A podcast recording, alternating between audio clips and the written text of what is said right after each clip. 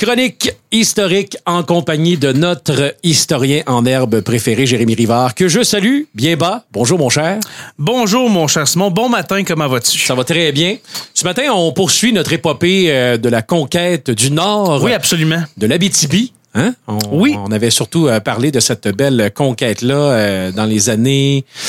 On parlait la semaine dernière des années 1900, 1910, 1920. À peu Voilà. près. On, était rendu aux années 1920 environ. là. Oui. Ouais. Et puis, dans le fond, c'est ça. La, la semaine dernière, euh, il y a eu un petit lapsus, une, euh, une petite erreur, mon cher Mais qui n'en fait pas? Ben, c'est ça, qui n'en fait pas? Surtout moi, j'en fais vraiment souvent. Ça te rend tellement plus humain. Parce que sinon, t'es comme un dieu. Hein? Ah ouais, ah mais merci. Mais tu gars, merci.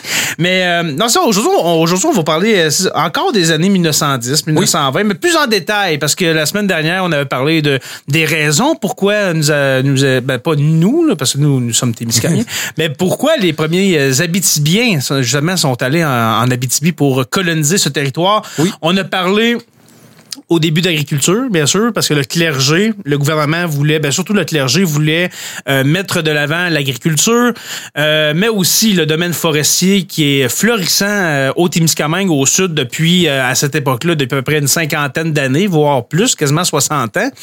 Et bien sûr, le domaine minier qui va embarquer dans les années 1920. Et puis, dans le fond, on va décrire un peu aujourd'hui euh, le contexte, le contexte économique, euh, industriel de l'époque. Au début du 20e siècle, l'industrialisation, oui, est en plein essor et on a besoin de matières premières. Alors, c'est pour ça que, justement, on ouvre des régions de colonisation, que ce soit le Saguenay-Lac-Saint-Jean dans les années 1800, à peu près 1820, 1830, euh, la, Haute-Mauricie, les, les Hautes-Laurentides, etc. Et puis, arrive, après ça, ben, justement, le Témiscamingue, l'Abitibi. C'est surtout pour les matières premières, comme le bois, euh, les mines aussi. Et Parce Dieu, que, sait, et Dieu sait que du bois, il y en a ici. Là, euh, Ben, justement. en 1900 entre 1880 et 1920, là, c'est, c'est plein. Exactement. Et puis, surtout, euh, une essence d'arbre qui est très importante pour euh, le domaine forestier à cette époque-là, c'est le pin. ok, le, le pin blanc. Et puis, euh, je fais un peu un, un petit aparté euh, en revenant au Témiscamingue, mais au Témiscamingue, qu'est-ce qui a attiré les premiers dans le fond, les premiers investisseurs forestiers, les premiers exploitants, eh bien, c'est la quantité énorme de pin que nous avons au Témiscamingue ou que nous avions, euh, parce qu'aujourd'hui, oui, on en voit encore, mais euh, ça, ça a l'air que dans le temps, c'était vraiment majestueux, la, les- la quantité de pain que nous avions. Et là, je ne parle pas, bien sûr, d'une prochaine chronique qui va être sur la boulangerie, euh, comment ça s'appelait la boulangerie là, dans, proche du Carrefour Jeunesse Emploi? C'est pas la Croix, c'est... Euh, t'en souviens-tu? Non, je non, t'en souviens pas, plus. malheureusement. Mais on va faire... euh, on, on va revenir. On va revenir. Euh, alors, pour revenir à l'Abitibi, la colonisation de débute euh, officiellement vers 1912. OK. OK? Et puis, sa colonisation est vraiment différente de celle du Témiscamingue. Euh, le gouvernement va beaucoup plus euh, investir, va beaucoup plus être, euh, dans le fond, il va euh, euh, beaucoup plus intervenir, si je peux dire, dans la, dans la colonisation de l'Abitibi, plus que le Témiscamingue. Là, je vous ramène, il y a plusieurs mois, OK, plusieurs chroniques, quand on parlait du Témiscamingue, c'était surtout le clergé, les communautés religieuses, etc. Mais euh, pour ce qui est de l'Abitibi, ça va, justement, il va y avoir beaucoup de d'investissement du côté du gouvernement. On a parlé du chemin de fer la semaine dernière. Oui. Mais aussi bientôt les routes et surtout une route euh, que l'on connaît beaucoup. Hein, ceux qui euh, ceux qui sont en Abitibi, en Abitibi surtout prennent le, le parc, hein, la route du parc. Et bien cette route-là justement va va s'en venir très bientôt. Euh, et puis en 1898, j'en parlais la, la semaine dernière, en 1898. Euh, l'Abitibi est intégré au Québec. Oui. Et puis, c'est à partir de là que le gouvernement va plus euh, euh, intervenir.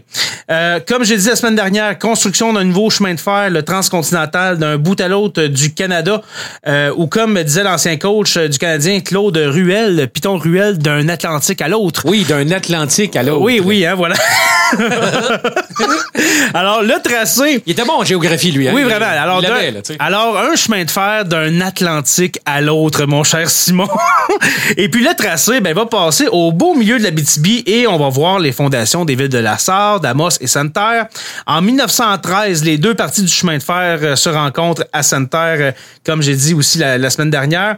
Et puis, c'est là que la grande aventure abitibienne commence parce que le chemin de fer va faciliter le transport, Ben oui. oui. de marchandises, de colons, mais aussi, euh, surtout, euh, ben, comme je dis, justement, des marchandises pour la colonisation, alors des, des, instruments des aratoires, instruments, puis tout ça. Ouais. Fait que ça va être bien plus facile qu'au Témiscamingue avec le fameux météore, euh, avec des bateaux.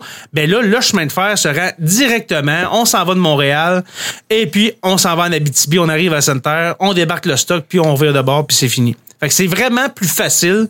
Euh, ben pas facile, tu sais, on s'entend que les colons ont dû défricher comme, Oui, des, oui. comme des diables. Une fois que c'est défriché, c'est devenu un, un- un- Exactement. un trajet, un moyen de transport beaucoup plus rapide et efficace que le bateau. Oui. Que le bateau, euh, ou bien euh, de, de se promener, de de- de- d'avoir le, de, de prendre le cheval, etc.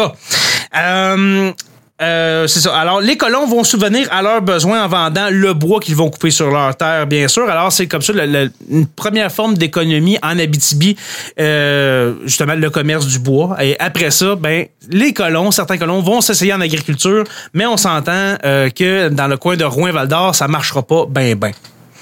En hiver, euh, en hiver, pour les agriculteurs qui l'été font de l'agriculture justement, ben les chantiers forestiers vont les attendre.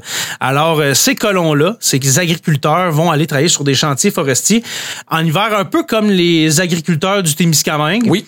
Un peu le même phénomène euh, qu'on qu'on voit en Abitibi. Et puis le gouvernement investit de grosses sommes dans les années 1910 et 1920 pour améliorer le réseau routier, ce qui va amener énormément d'emplois, mon cher Simon. Et puis de ces emplois, de ces de ces employés-là, de ces travailleurs-là, eh bien plusieurs vont décider de rester en Abitibi. Alors c'est une première forme euh, justement de De pas- colonisation, de sédentarité. Ouais, c'est ça, De- de, une première vague interne d'immigration, on s'entend. Et puis, euh, entre 1912 et 1924, il va y avoir 20 paroisses. OK, là, on parle de 12 ans, 20 paroisses abitibiennes qui vont être fondées. 1913, en Abitibi, on a compté, selon euh, un recensement de, de cette époque-là, 329 habitants. Wow. Au début, 329, c'est pas beaucoup.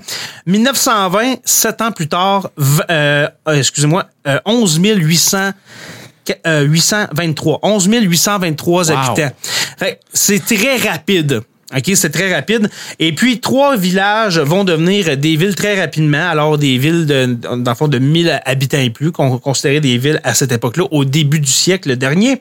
Amos, Macamic et Lassar, qui vont euh, devenir des villes après quasiment moins de 10 ans. Alors, voilà, mon cher. Simon. C'était l'histoire de la BTB, de la colonisation du Nord Oui. le Grand Nord.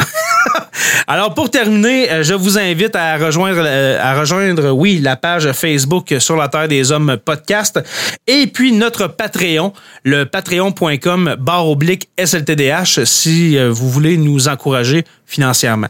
Alors je vous dis à la semaine prochaine.